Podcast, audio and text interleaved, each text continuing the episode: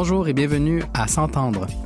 Je m'appelle Nicolas Dawson et je vous invite à écouter cette série de discussions et de performances sonores à propos de l'amitié et de l'hospitalité tenue dans le cadre de la dernière édition du Théâtre devant la caravane du Little Fun Palace. Ce balado est un retour à une expérience d'accueil, une sorte d'archive d'une journée de printemps au cours de laquelle mes amis ont partagé avec nous leur savoir et leurs affects au sujet de l'hospitalité. Généreusement, ces amis se sont publiquement entendus dans tous les sens du terme, S'entendre, c'est s'écouter, se comprendre, mais aussi se mettre d'accord, trouver un terrain d'entente.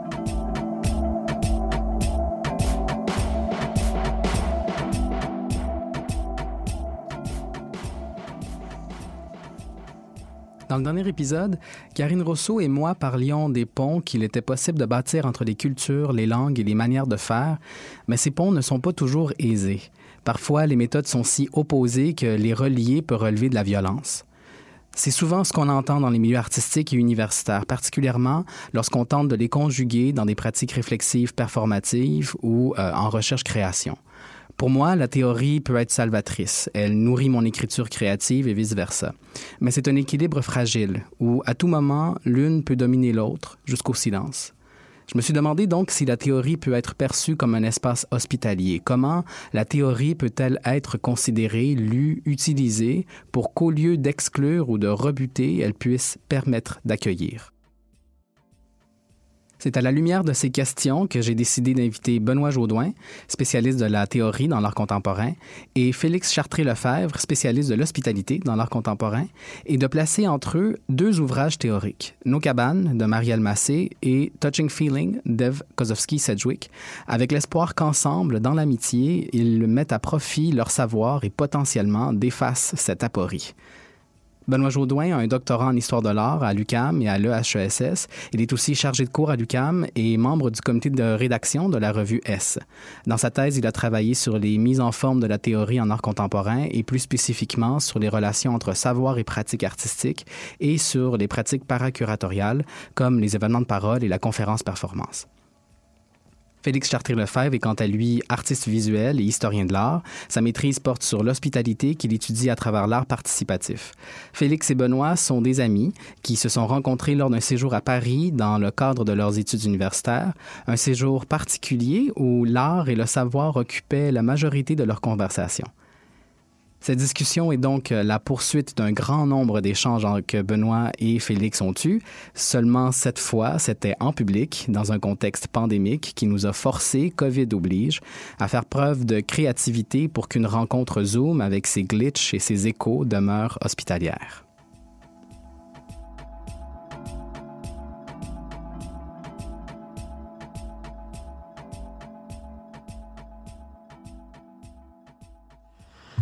Salut Félix. Allô Benoît. Comment ça va?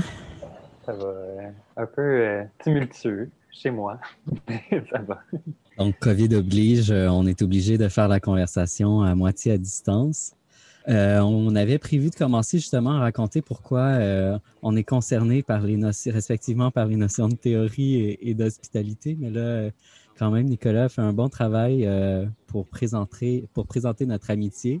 Peut-être ajouter le fait que effectivement, on parle beaucoup de, ces deux sujets-là, mais euh, rarement, euh, je ne sais pas ce que tu en penses, mais j'ai l'impression qu'on rarement on fait quand même le travail de les croiser sérieusement et de voir ce que euh, les, deux les deux notions ont à apporter l'une à l'autre. C'est vrai, on les aborde comme jamais de front en tant que tel. Oui, puis dans ton mémoire, tu parles aussi de l'hospitalité, bon, comme des, un processus d'accueil, mais tu, euh, tu, parles aussi ou tu utilises le mot beaucoup cultiver. Donc, quelque chose qui est, à voir, euh, qui est un peu différent de, ce que Karine parlait, je pense, quand elle parlait de culture, mais qui est aussi lié dans le sens où c'est aussi euh, quelque chose comme un processus, puis quelque chose qui se construit aussi activement. mais pour lancer peut-être la conversation, ben, j'aimerais ça t'entendre en fait sur ce que tu entends par théorie. En quoi, qu'est-ce que ça veut dire euh, par rapport à l'hospitalité ou juste en tant que telle, la théorie? Ah oui, ben, c'est drôle. Tu, renverses les rôles. En même temps, c'est drôle parce que je t'ai embêté quasiment par la question, tellement euh, je, présume que c'est ton affaire d'avoir tellement pensé à ça que c'est presque gênant d'essayer quelque chose. je sais pas, après tergiversation, ben, tu sais, nécessairement, je me suis demandé tout de suite, c'est quoi les canons théoriques? Mettons, quand on parle de théorie, on, dirait que tout de suite, on, pense à, aux gros livres qu'on aborde quand on fait des études académiques, quand on fait des études universitaires. Tous les deux, hein, on a cette expérience-là aussi. Puis de se frotter aussi euh, à, la densité d'une pensée aussi par l'écrit, parce que finalement, ça se condense aussi dans le livre, souvent, la théorie. Mais en même temps, quand on en parle, tu nous introduit au fait qu'on avait presque on a ces discussions-là, mais on a des discussions, on a cette discussion-là sur la théorie puis le sujet en filigrane, parce que c'est souvent plus dans le contexte de l'exposition même que, on finit par euh, faire des œuvres, notre théorie. Fait je suis comme un peu tiraillé déjà entre essayer de tout faire rentrer dans cette catégorie-là, théorie, du moment qu'on généralise peut-être. Peut-être que c'est ça aussi euh, l'approche ou, qu'on utilise des, les objets qu'on côtoie, les objets, des objets au sens très large, là, des, œuvres d'art, euh, des expériences, des situations aussi, qu'on les utilise comme outils théoriques ou comme, comme cadre, qu'on les renverse finalement pour penser d'autres choses. peut-être que c'est là peut-être l'étincelle de théorie qui nous anime, en tout cas, dans nos conversations. Oui, je pense qu'effectivement, il y a quelque chose de l'ordre d'un mouvement de généralisation quand on théorise, un petit côté spéculatif aussi. Je trouve ça intéressant que tu, tu dises qu'effectivement, euh, souvent on parle de théorie, mais à partir des œuvres, parce que effectivement, je trouve que la façon la plus simple de définir la théorie, c'est euh, en disant ce que ce que c'est pas. Donc, la théorie, c'est pas la pratique. Euh, dans le cadre d'études universitaires, quand on parle de théorie, c'est qu'on parle pas d'une œuvre, de description d'œuvre. On quitte ce que l'œuvre nous propose dans le sens strict pour aller un peu ailleurs effectivement, il y a cette notion-là d'objet théorique euh, de Louis Marin euh, qui décrit finalement euh, le potentiel d'idée, le potentiel de réflexion qui est inhérent à toute œuvre d'art.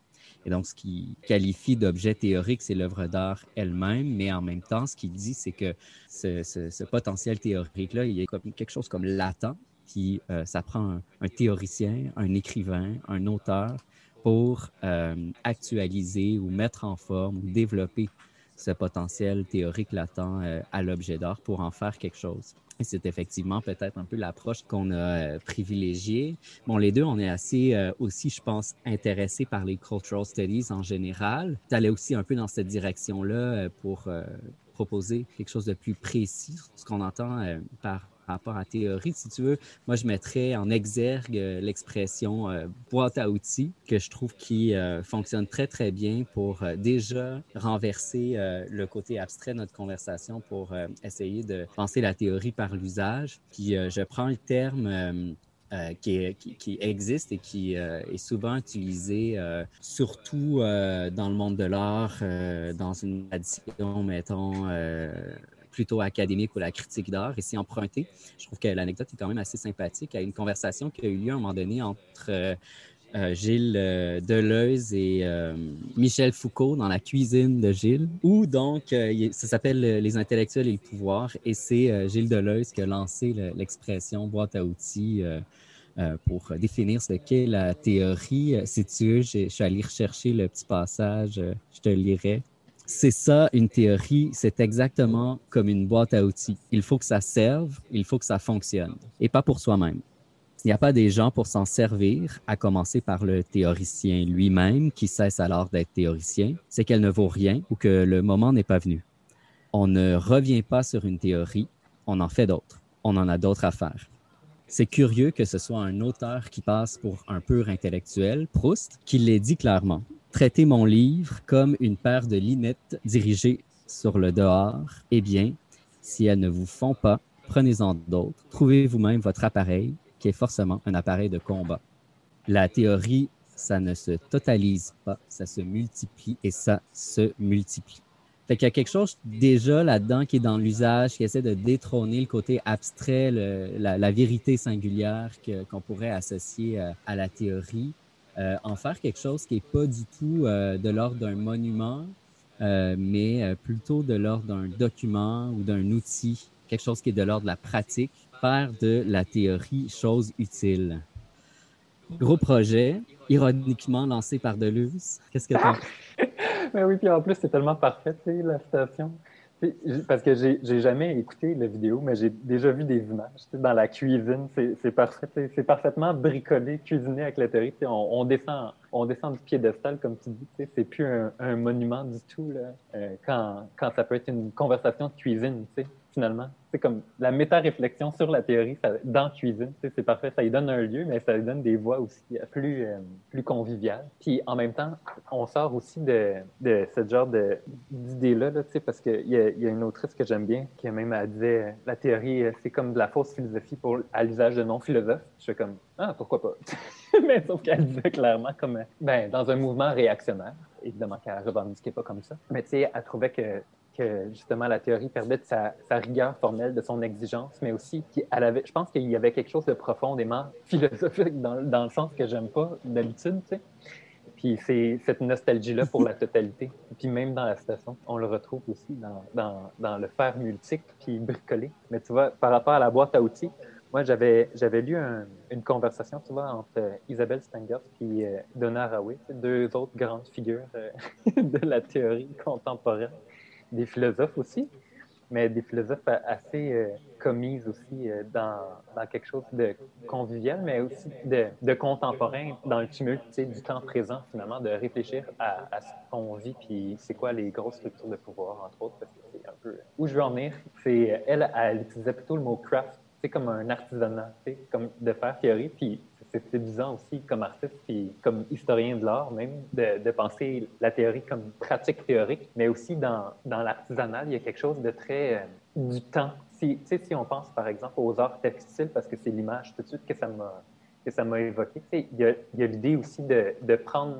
de prendre des fils, de les nouer ensemble, de, de, de, créer un pattern qui reste une pratique qui est super exigeante au niveau du temps que ça prend à, constituer et à faire, mais qui est aussi très. Euh, qui fait réseau, mais qui, qui, prend des ressources aussi. Puis il y a toujours aussi l'artisan. Comme tu dis, on parle toujours de quelqu'un qui fait théorie. Puis je pense que déjà là, quand on pose la question, la théorie comme espace d'hospitalité, ben quand on évoque l'hospitalité, ben il faut qu'il y ait du monde, tu sais, pour la théorie que c'est pas c'est pas des reliques c'est comme euh, tout usage il n'y en a pas d'outils d'outils uniques malgré le nombre de têtes que tu as sur ton tournevis il n'y en a pas un euh, qui va être utile pour tout en tout temps. Fait je pense qu'il y y a ce plaisir-là de la théorie ici de, de même faire les outils qu'on aura besoin, comme dans l'artisanat peut-être que, qui, qui, le, qui le permet plus, la, la métaphore de l'artisanat par rapport à la théorie. Il y a aussi quelque chose qui relève de l'effort moi, c'est vraiment important pour moi quand on parle de théorie de, ramener euh, la question de l'effort qui était de, l'effort qui d'ailleurs euh, évoqué dans la conversation précédente. Euh, je pense qu'il faut aussi admettre que souvent les livres de théorie se retrouvent en bas de nos piles de livres sur notre table de chevet, puis qu'il y a des raisons pour ça. Fait que c'est un espace de possible, mais c'est aussi un espace de travail. Juste lire la théorie, c'est quand même quelque chose qui demande beaucoup d'efforts comme j'ai fait une thèse en, soulignant beaucoup euh, ces questions-là théoriques, j'ai eu la chance d'écouter plein de monde qui, euh, sous la confidence, euh, partageaient leur rapport à la théorie.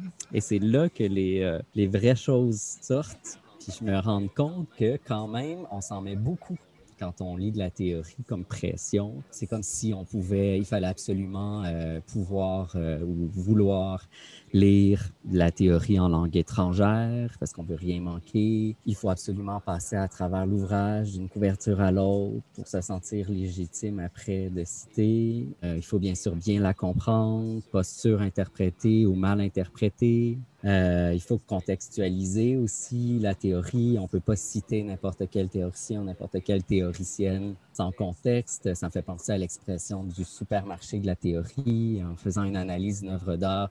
Oups, tel concept de telle euh, théoricienne, telle idée de tel autre théoricien, etc., sans qu'il ait de cohérence. On se met la pression aussi d'inscrire la théorie dans une sorte d'histoire des idées, s'assurer d'être cohérent avec euh, le contexte euh, dans lequel on ramène euh, ce qu'on a lu. Bref, euh, c'est quand même pas une mince affaire que s'intéresser à la théorie, surtout dans ce cadre-là. Alors, euh, je trouve que c'est ça, de ramener ça au craft, ça permet à la fois de reconnaître qu'il y a un effort qui est associé à ça, que c'est un travail, mais en même temps d'essayer de voir comment il est possible à l'intérieur de ce travail-là de laisser une place au bricolage, à l'essai-erreur, à ce qui fonctionne pas ou fonctionne pas tout de suite, à ce qui est patenté. J'entends ça dans le craft, non? Oui, définitivement. Mais je pense que c'est important tu qu'on puisse faire des fautes, qu'il peut y avoir des, des, nœuds, des affaires comme dans notre bois, dans notre outil, dans notre qui posent problème, mais qui posent problème aussi théoriquement à quelque part, mais qu'on on échoue, qu'on recommence, que justement ça se fait en conversation aussi. Ça se fait en tout cas dans, dans une sorte de lignée ou de génération peut-être, dans le milieu universitaire, peut-être dans le milieu professionnel, c'est plus horizontal en termes de mélange multigénérationnel. Mais que oui, c'est ça. Tu sais, on a le droit à l'erreur. Comme on apprend à faire de la théorie, autant qu'on en fait c'est ça l'affaire. Si on ne se permet pas aussi l'échec, comme, comme, tu, comme tu le soulèves déjà, ça reste quelque chose d'anxiogène et complètement inhospitalier. Tu étais le premier à le dire, même euh, euh, quand on se parlait avant l'entrevue. Mais tu sais, c'est complexé. Il faut, je pense que c'est ça, que, ça qui est difficile à trouver dans la théorie comme espace d'hospitalité. C'est une façon de décomplexer la théorie. On, l'a avec la métaphore du craft, mais c'est pas tout. Tu sais. Je pense qu'il y a quelque chose à chercher quand même. De l'ordre de quel degré à quel degré intellectuel ou à quel genre de à quel point il faut être éduqué puis instruit puis érudit pour pouvoir prétendre à la théorie. Comme tout de suite de, se demander c'est qu'est-ce qui vaut comme théorie? C'est déjà super lourd à porter. Puis je pense que c'est ça, quand tu approches un ouvrage théorique, que, tu le sais, là, que c'est comme l'incontournable dans ton domaine, puis que là, il faut que tu en prennes des bouchées, puis tu le regardes, c'est comme, où est-ce que je vais arriver jusqu'à... La, la question d'une théorie populaire, c'est une piste intéressante. Ça fait penser à Gramsci avec son intellectuel organique. Vraiment euh, pensait un, un, métier d'intellectuel qui était vraiment près des préoccupations des gens, qui allait même jusqu'à dire qu'il faut réinvestir le sens commun euh, même les idées reçues. Euh, et puis, en son temps, euh, premier euh, théoricien des, subalternes, mettait une place centrale aussi à la question des croyances religieuses, aussi abordée précédemment, comme un champ intellectuel populaire depuis lequel on peut partir pour aller ailleurs. C'est quand même intéressant. Et aussi toute l'idée de l'échec, évidemment je la réfléchis entre autres avec euh, Jack Alberstam, qui propose euh, dans son introduction des, des euh, analogies assez intéressantes, mais qui revient un peu sur ce qu'on vient de dire avec l'objet théorique, parce que dans le fond, ce qu'il fait, c'est il fait de, de produits culturels comme Bob l'éponge un objet théorique. Il part de Bob l'éponge pour réfléchir donc à la question de l'échec. Et euh, prend comme métaphore, ça m'a quand même bien fait rire, Madagascar, Escape to Africa, comme illustration euh, de, des profs d'université qui essaient de sortir des sentiers battus, mais qui, comme dans le film, euh, est constamment ramené au zoo, ramené à la cage. Euh, donc, c'est aussi ça, un objet théorique. Euh, cette idée-là d'objet théorique, c'est de se permettre aussi de théoriser sans nécessairement produire de la théorie, c'est-à-dire finalement penser, réfléchir à partir des objets qui, culturels ou autres qui nous entourent. Puis euh, je pense que c'est intéressant de, de, le dire puis de le souligner que ça se fait. Oui, définitivement. Tu vois, moi, j'avais entendu même avec Nemo plutôt euh, ah, en, oui? en, entrevue, oui, Jack Alberton, qui parlait de Nemo comme, euh, comme justement en ramenant le handicap nécessairement, parce qu'à cause de la nageoire, mais aussi le pouvoir devenir autrement, pouvoir changer avec Nemo qui ne se sent pas capable parce que handicapé, puis on, on, on, le sur on le surprotège au début. Puis ensuite aussi avec Doris, qui est comme un peu euh, l'élément euh, intéressant parce qu'elle n'a pas, elle a pas de relation euh, familiale, puis elle se souvient plus. Tu sais. Fait qu'elle est toujours dans le renouveau aussi. Fait qu'il y avait quelque chose de super intéressant. On dirait que ça me rejoint d'autant qu'avec avec Laurence, tu sais, mon enfant, dans le fond, il y a trois ans, je me retrouve à, à, lire huit fois le même livre. sais, à chaque jour, on lit les mêmes histoires, puis c'est celle-là qui veut, mais en même temps, ça permet tellement de les investir. Puis il faut qu'on construise un commentaire dessus pour que ça reste intéressant pour nous, les adultes aussi, à leur lire, à leur lire, à leur lire. Puis il y a quelque chose de curieux parce que c'est vrai qu'on les approfondit. Puis le loup, ça devient tellement, ça devient évidemment un moment la métaphore de, de la masculinité puis la prédation, par exemple.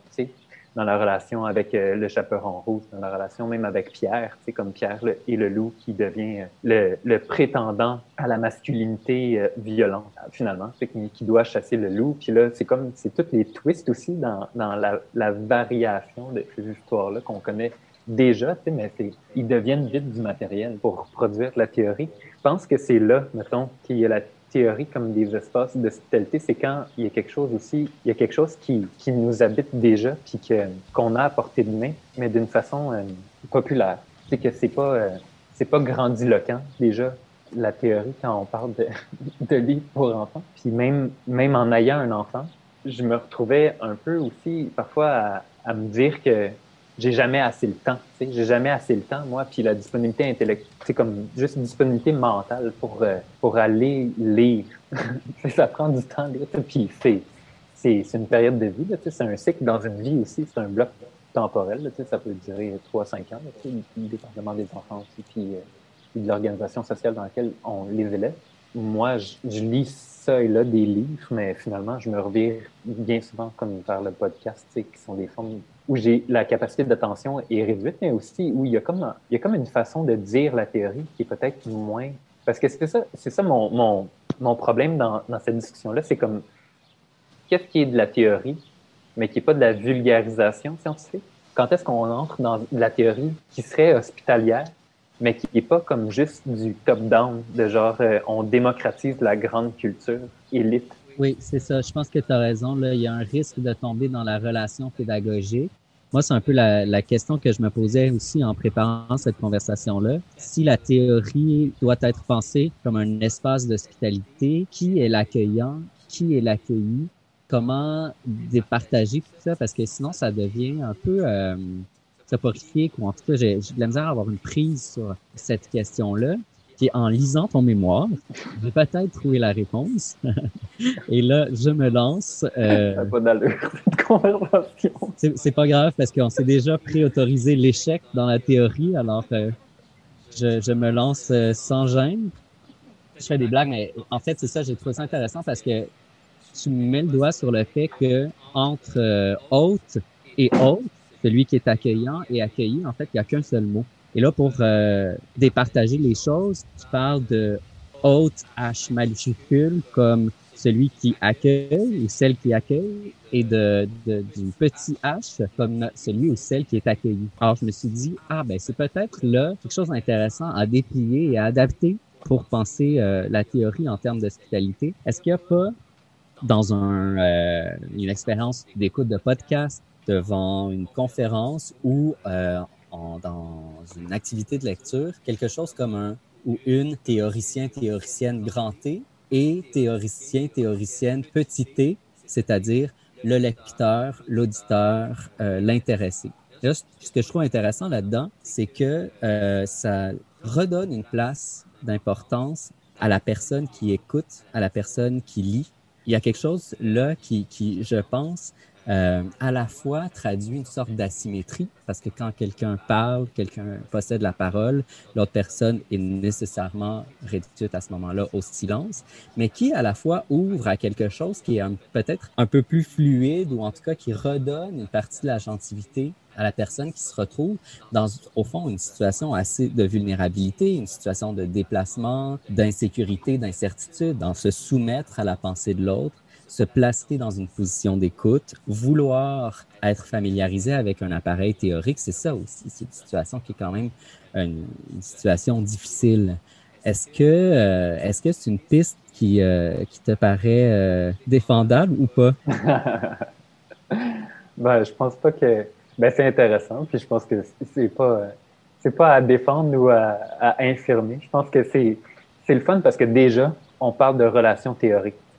Ouais sens où là, là où j'ai des craintes, c'est quand on, quand on cherche le bon schéma de communication, parce qu'il y a aussi la, la médialité de la chose. Mais comme déjà, déjà, qu'est-ce qui est important, puis je pense qu'il qui demeure important dans cette discussion-là, c'est qu'il faut qu'il y ait une éthique de la relation de pensée, là. Je sais pas si on peut appeler ça relation théorique déjà en partant, mais quand tu parles de, il y a une situation de vulnérabilité, mais il y a des enjeux de pouvoir, puis nécessairement aussi, il y a un départage de, des privilèges, de l'aisance, de de plein de choses finalement qui se retrouvent aussi dans, dans la relation d'hospitalité à, à bien, bien, bien des égards.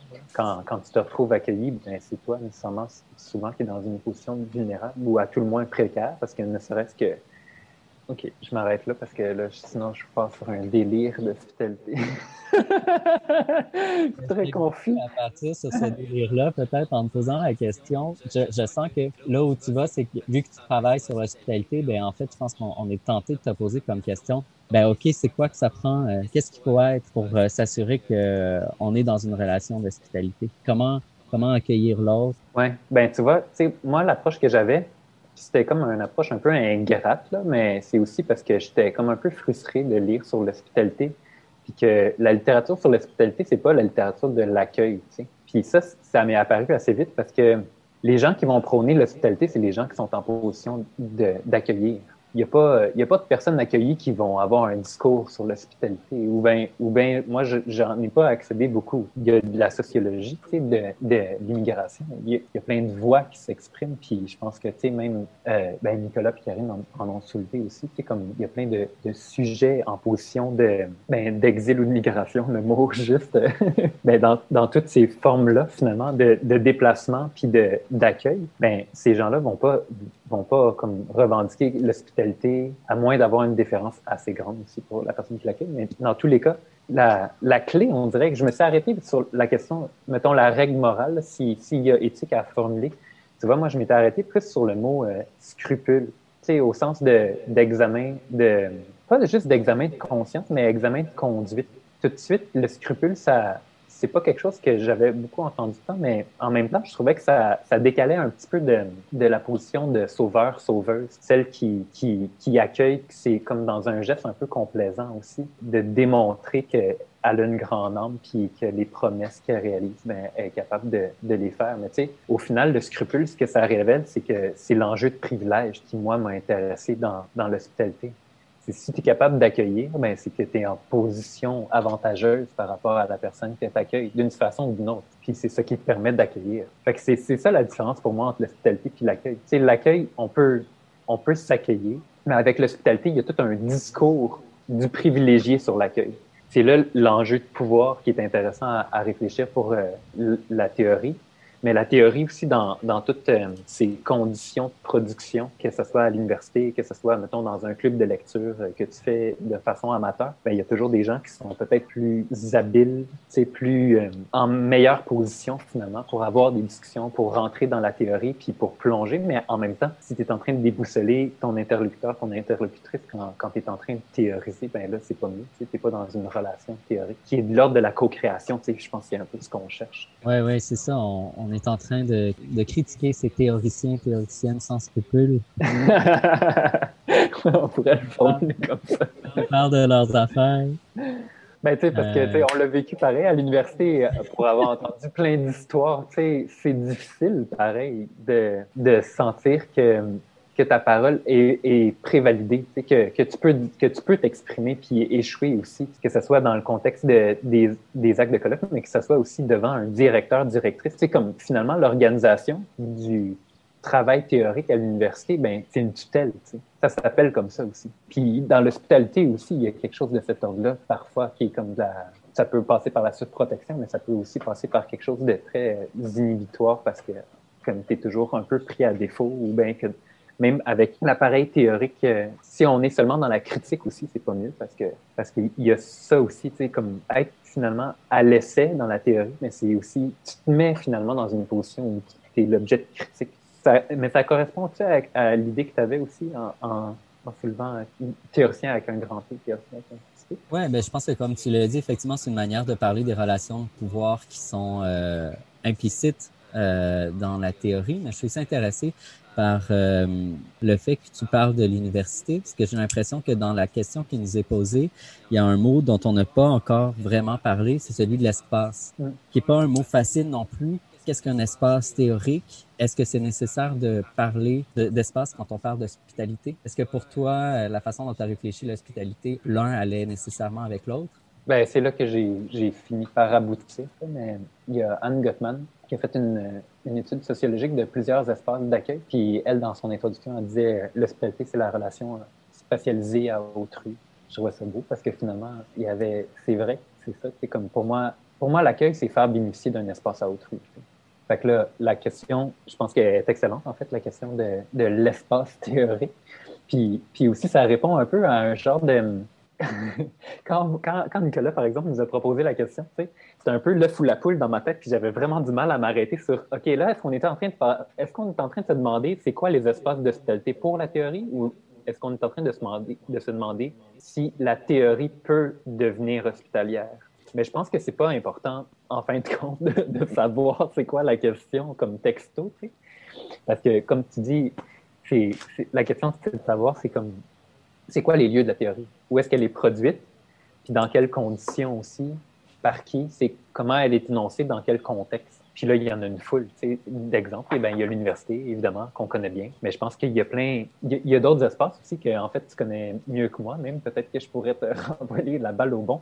Est-ce que toi, tu considères, par exemple, que si on pense l'hospitalité aussi comme, comme un peu on est en train de faire avec le Little Fun Palace, si on pense l'hospitalité vraiment at large, puis de manière très métaphorique, c'est aussi de pouvoir faire advenir des événements. Puis est-ce que, par exemple, les gens qui sont en charge d'un événement paracuratorial, que ce soit des événements de parole comme aujourd'hui, par exemple. On a reçu des invitations. C'est comme on peut, on peut vraiment faire fonctionner aussi tout le langage de l'hospitalité pour l'événement aujourd'hui, puis ça fonctionnait. C'est ça. Il y avait comme le club de lecture même, euh, on l'évoquait, euh, tu sais, entre amis, l'édition de cuisine. Ben, moi, ce que je trouve intéressant, c'est de penser comment formater des rencontres avec la théorie. C'est ça que je trouve intéressant, c'est comment inventer des nouveaux points d'accès, des nouveaux points de rencontre pour redistribuer justement ces, ces, ces rapports de pouvoir-là et ces rôles-là de petit hôte, grand hôte, petit théoricien, grand théoricien. Je pense que ça peut se faire effectivement par des événements. Tu parles d'événements paracuratoriaux. Là, on entend ici euh, des événements euh, qui ont lieu dans des musées ou des centres d'art qui accompagnent ou non des expositions. Il y a des, ce sont des tables rondes, des conférences, des séminaires, des ateliers. Donc, toute cette programmation autour des expositions, ça fait, ça fait partie aussi euh, de cette même volonté-là, je pense, de trouver de nouveaux formats pour la pensée, pour la théorie, je pense que de plus en plus, les musées et les centres d'art se conçoivent comme euh, des espaces d'apprentissage et de réflexion un peu alternatifs par rapport à une université euh, beaucoup plus euh, préoccupée par euh, sur le fonctionnalisme ou un professionnalisme euh, et euh, enfin toute la logique néolibérale qui va derrière. Donc, je pense que les, les musées et les centres d'art ont effectivement une latitude parce que euh, ils doivent répondre de certaines euh, exigences, mais, mais pas d'une exigence de, de, former des gens euh, dans une logique de profession ou de métier. Et donc, ça, ça crée un espace qui est à saisir et que plein d'artistes qui sont aussi invités à se réapproprier ces formats de parole-là de façon inventive arrivent à faire. C'est le cas aussi de, du dispositif dans lequel on se trouve très clairement. Je pense que c'est ça qui est intéressant, c'est euh, de laisser euh, des espaces qui existent déjà et de les laisser euh, déployer les règles euh, les bonnes règles d'interprétation et d'écriture euh, pour rester fidèle aux théories qu'on lit, aux théories qu'on cite, que ça, ça doit rester, que ça, c'est même fondamental, mais que comme alternative, il y a d'autres espaces théoriques à saisir. Moi, je pense que c'est intéressant, clairement, euh, que tu aies commencé la conversation en parlant d'œuvres d'art, parce que moi, j'ai l'impression que c'est aussi ça que peut faire une œuvre d'art, d'inventer des espaces théoriques. Moi, j'ai, entre autres, euh, analysé l'installation, certaines installations, c'est les installations archives, les installations de recherche, celles euh, dans lesquelles il y a toutes sortes de documents à consulter euh, qui sont rassemblés. Parfois, on parle d'installation, parfois, il s'agit carrément d'exposition. Euh, je me suis penché plus spécifiquement sur le travail de Kadatia qui fait ça. Et je trouve que ces installations-là sont des espaces théoriques qui utilisent le média de l'installation comme euh, un point d'appui pour inventer ces euh, espaces théoriques-là. On définit l'installation justement comme quelque chose qui est préoccupé par l'espace, comme quelque chose qui inclut le spectateur ou la spectatrice, et comme quelque chose, c'est comme un agencement ou un assemblage d'objets qui font sens, quoique vaguement. Tu vois, c'est jamais une mm-hmm. démonstration, c'est jamais une explication. Et il y a des objets qui, lorsque mis ensemble, créent des potentialités sémantiques. Fait que les trois pistes de l'installation sont, à mon avis, euh, des invitations directes à repenser des formats de, de théorie euh, et de, des occasions de faire de la théorie des espaces hospitaliers. Oui, c'est le fun parce que tu sais aussi les mots que tu emploies, là, déplier, déployer, tu comme il y a vraiment comme déjà une mise en espace qui sort du livre ou qui est très proche, là, peut-être avec déplier, mais le livre d'artiste peut-être, avec ses reliures euh, funky et, et tridimensionnelles. Mais est-ce qu'il y a de la théorie qui se fait? Tu sais, comme on dirait que c'est tellement discursif dans notre tête, déjà, théorie, que, c'est le fun, je trouve, c'est riche, tu sais, que tu invoques, par exemple, l'installation, puis l'espace, mais qui, implique aussi un genre de parcours puis une corporalité quand même, parce que, tu sais, on rentre en rapport, on rentre en rapport avec l'installation souvent dans, dans la question de l'échelle, puis d'une façon même métaphorique, peut-être que c'est déjà ça aussi ce qu'on se demande avec la théorie. Est-ce que la théorie doit être sublime? Est-ce que la théorie doit comme avoir une échelle démesurée, impalpable? Ou est-ce qu'on peut avoir de la théorie avec des objets, justement, comme des objets qui se côtoient, qui, qui forment une constellation finalement, puis qu'ensemble, ben, ça fait un réseau d'idées qu'on peut nommer théorie dans la mesure où on en fait usage. Puis on en fait usage, mais n'importe comment, on en fait usage en se promenant dedans, en passant d'un à l'autre. Puis aussi, on sort de la linéarité finalement, de comme une succession d'idées, comme un genre d'argumentaire. Puis, je trouve que ça fait du bien, ça délie quelque chose dans la théorie, t'entends sur le format de la théorie. Et la relation. La relation, Je pense que c'est ça qu'on a en tête euh, depuis le début finalement, c'est que au-delà de, des repères physiques, corporels, matériels, à partir desquels on peut parler d'espace d'hospitalité. Je pense qu'au final, ce qu'on a en tête, c'est euh, la potentialité de créer des protocoles de rencontre avec les théories, avec la théorie qui soient hospitaliers. Est-ce que c'est ça finalement le, le, vrai sens euh, de notre réflexion sur l'espace théorique? Dans le fond, c'est des points d'appui matériels, physiques, euh, pour créer des habitudes, des gestes, des conditions qui vont favoriser justement euh, la théorie de la manière dont on a voulu la définir. Comprends ce que je veux dire? Que finalement, de parler d'espace, c'est finalement une manière de, se lancer dans ce que serait une relation à la théorie qui soit hospitalière. Tu vois, tu comme même quand tu parles de relation, puis là, j'ai le relais à l'installation, mais c'est que je me dis, tu comme, parce que c'est, ça devient vite abstrait là, quand on se lance là-dedans, mais tu sais, comme il y a quelque chose de l'ordre de l'atelier, tu qu'on retrouve, je pense, qui, qui rejoint à la fois l'installation, le fait que tu as comme plein d'objets autour de toi, puis que tu les utilises comme référence. Puis, moi, mon expérience d'atelier, ce qui est intéressant, c'est souvent, c'est des ateliers collectifs, mais qu'est-ce qui est important aussi, puis qui, que je pense que je peux relier à ce que tu dis, mais c'est qu'il y a quelque chose de l'ordre de la référence commune, tu sais puis c'est là qu'il y a communauté, puis qu'il y a nécessairement relation, au sens où on n'habite pas un espace comme ça aussi, comme des fantômes, puis même des fantômes, ça serait à, se questionner, mais que le fait que on est dans un réseau. Moi, mettons, je vois des amis artistes qui réutilisent toujours les mêmes objets. il y a quelque chose de l'ordre de tu le sais, c'est quoi leur genre d'habitude de penser, puis la valeur symbolique qu'ils accordent à, certains, à certaines références, à certains objets, à certains outils, à certains textes, à certaines citations. Puis je pense que c'est là qu'on fait vraiment de la théorie une relation, c'est que c'est quand on se pose la question à, à qui elle s'adresse, d'où est-ce qu'elle s'énonce, puis par qui. Puis c'est là aussi que qu'on revient d'une façon un peu drôle à la question d'un la, espace, mais comme d'une autre façon, parce que euh, Donna par exemple, elle a part de, de, connaissances situées, mais situées au sens de, de, mettons, moi, je suis qui? Ben, moi, je, parle de, ben, je parle, par exemple, des livres pour enfants en tant que euh, parent, en tant qu'homme, en tant que... Il y a comme une politique identitaire, mais c'est une politique identitaire qui passe par les usages puis les conduites. C'est comme toujours dans la pratique. C'est ça que je trouve qui est vraiment riche dans cette idée-là. Puis que quand on parle de pratique, nécessairement aussi, on ne pratique pas tout seul dans notre coin. C'est pas juste des exercices, mais c'est aussi de s'adresser les uns aux autres. Il y a quelque chose qui m'avait vraiment séduit récemment, c'est quand j'avais, j'ai, comme je te dis, je, je prends jamais peut-être la peine de prendre mon temps efficacement puis de lire les bons livres. Fait qu'à la place, je vais pitonner sur YouTube pour voir si je suis capable d'avoir deux, trois vidéos des auteurs connus pour me faire mais,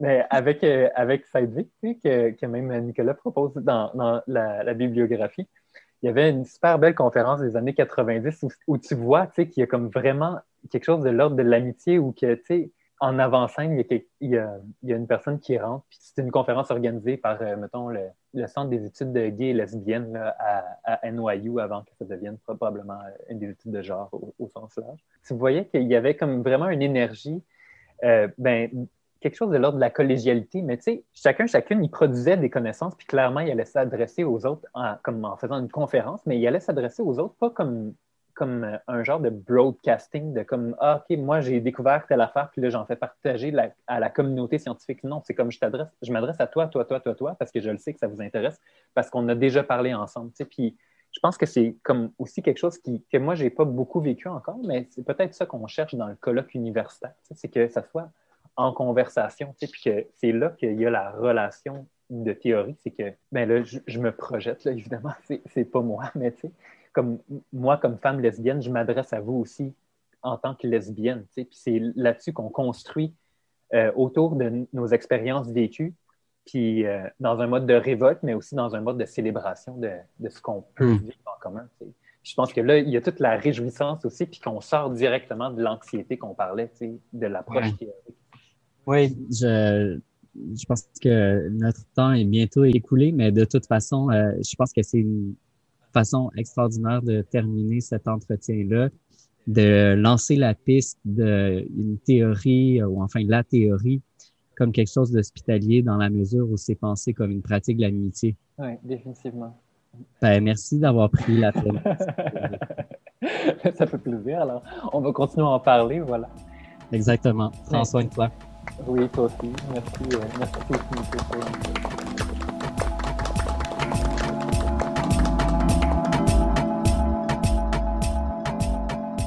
Toutes les discussions ont été captées par Guillaume Mathieu avec la collaboration de Lasser Art Vivant. Ce balado est une réalisation de Michel Barsena Sougavinsky avec une pièce originale d'Akab Daddy.